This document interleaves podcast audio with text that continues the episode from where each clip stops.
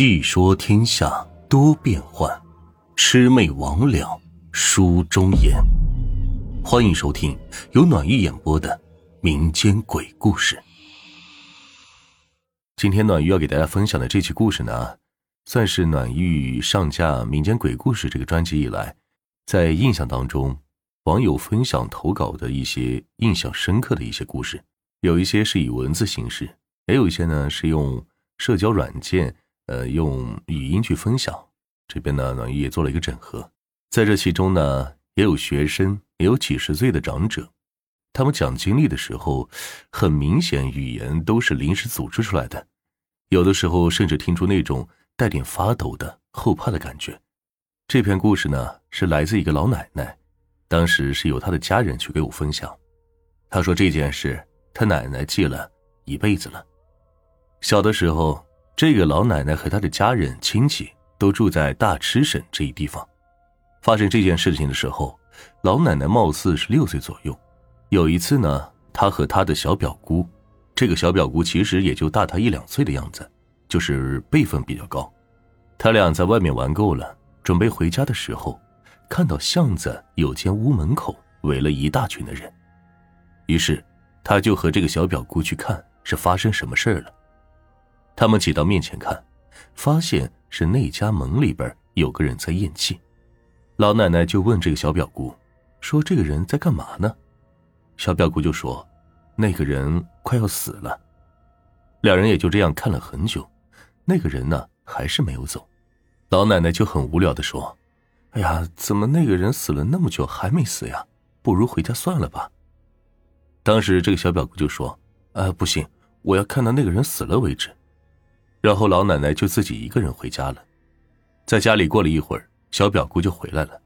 这一进来之后，就走进厨房，拿起蒸着的一条鱼，直接塞到嘴里，往喉咙里吞。当时老奶奶吓坏了，就赶紧去跑去找他爸爸。他爸来到这儿就要抓这个小表姑，可是这个小表姑力气超级大，明明就是一个小孩子，却能把一张八仙桌都给举起来扔掉。他老爸是做中医的，可能懂一些门道，拿着筷子夹表姑的中指，咬破了手指，点表姑的额头。表姑一脸痛苦，说是他破坏自己好事什么的。然后老奶奶的爸爸就让那个鬼快点走，不要再缠住小表姑，不然就把他给灭了。然后表姑表情很难受的说好，过了一会儿就晕倒了。醒来之后，就什么事儿都不知道了。直至过了很多年，老奶奶的父亲走掉了。第二年，早就移民外地多年的表姑也跟着走了。但是走的时候，貌似也像是失心疯一样暴毙了。老奶奶想，可能是那个鬼过了那么多年，还一直都不肯放过他表姑，在他父亲走了之后，就过去害他表姑了。这第二篇分享的故事呢，是一个护士阿姨分享的，说的故事很诡异。说那个时候她还只是一个实习护士，在住院部值夜班。那天晚上，要她在护士台通宵，工作呢也没有什么特别的，就是定时巡一下病房什么的。等到巡病房回来之后，她就坐在护士服务台看书。像这样的服务台，通常都在走廊的一端。能看到整个病房的走廊，夜晚病房都关灯了，走廊只会留下几盏灯，昏昏暗暗的。这个护士阿姨看书也是看得入神，可就在这时，突然有什么东西在余光那里动了起来。护士阿姨那个时候还以为是有陪床的家属出来什么的，就抬头看了过去，结果发现这走廊里面也有个巡房的护士在走动，但是她一想。这一层就他一个巡房护士啊，但是他很奇怪，可是也没有细想，觉得可能是哪个护士有家属在住院，刚好来特别照顾一下什么的。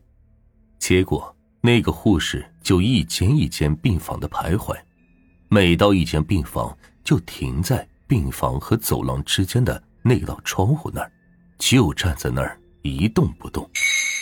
走廊灯是昏暗。又看不清那同事的样子，也认不出是谁。护士阿姨当时觉得很诡异，就准备走过去看一下是哪位护士，结果看到那个护士忽然在窗户前一俯身，上半身直接就透过了窗里面。阿姨立刻吓个半死，赶紧走回值班室找人。这值班室另外一个护士和她一起回来，可结果什么都没发现。当时别人都觉得可能是他那晚睡着了，做噩梦了，但是只有这个护士阿姨到现在都深信那晚肯定是亲眼看到的。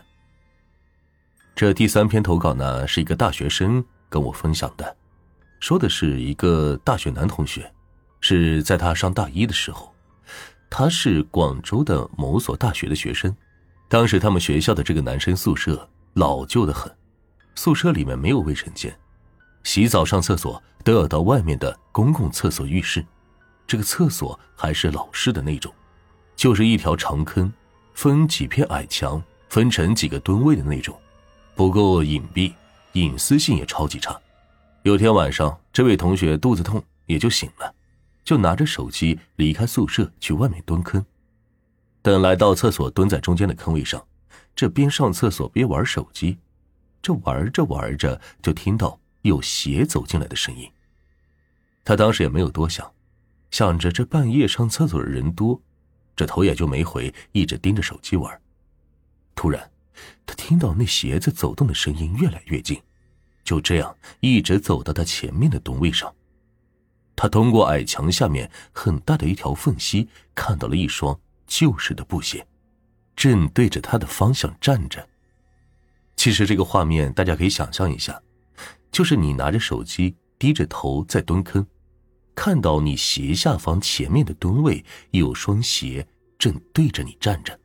再给大家补充一个信息，就是你前面的这堵隔墙很矮。只有一米不到，也就是说，你前面的蹲位此时正站着一个人，面对着你，俯视着你蹲坑，而你一抬头就能仰视到他的脸。而当时这个男同学想，只要往上一抬头，就能够看到究竟前面那货是人还是鬼，是不是自己同学在捉弄自己。可是这位同学根本不敢，冷汗都出了一身。就这样蹲了很长的时间，头呢也是一直低着，不敢往上看。过了很久很久，才看着那双鞋子挪开，然后听到鞋子声音，走出厕所。他当时吓得屁股都没擦，直接就奔回了宿舍。等他赶到宿舍的时候，所有的人都还在床上睡着呢。今天暖玉呢就给大家先分享这几个故事，下一期呢再给大家分享另外的一些。哎，对了，大家别忘了给暖玉这个专辑一个五星好评。同样，大家的五星好评也是暖玉的一个创作动力。暖玉先谢过大家。